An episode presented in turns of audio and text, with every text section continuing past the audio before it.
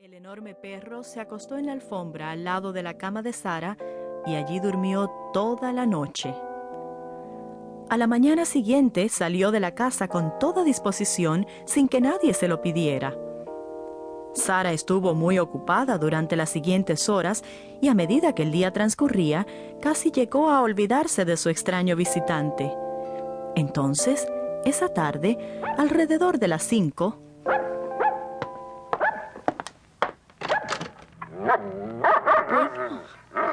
Yo nunca, nunca pensé que te vería otra vez. Has regresado para protegerme, ¿eh? Está bien, está bien. Pero ¿por qué no eres más amigable? Parece que no va a aprender a ser más sociable. Así que lo menos que puedo hacer es darle alguna comida a mi protector feroz. El enorme perro feroz pareció agradecido por la comida y el agua. Cuando llegó la hora de dormir, otra vez siguió a Sara hasta su habitación y otra vez durmió en la alfombra al lado de su cama.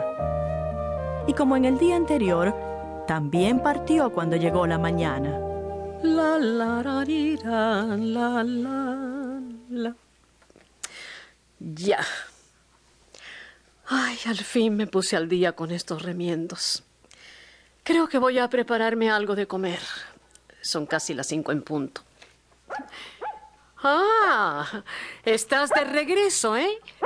Mi protector feroz regresó. Hola, amigo, hola. Tranquilo, tranquilo, tranquilo. Exactamente las cinco de la tarde. Hey, debes tener un reloj de alarma adentro. ¿De dónde vienes? ¿Quién es tu amo? ¿Qué es lo que te trae aquí todos los días exactamente a las cinco de la tarde?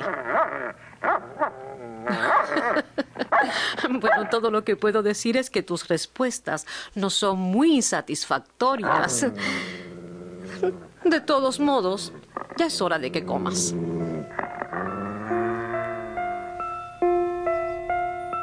Domingo, lunes, martes, miércoles.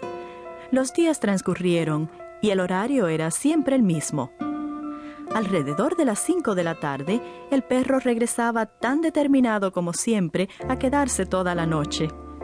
Sara daba la bienvenida a su protector feroz, aun cuando él mismo seguía mostrándose poco amigable.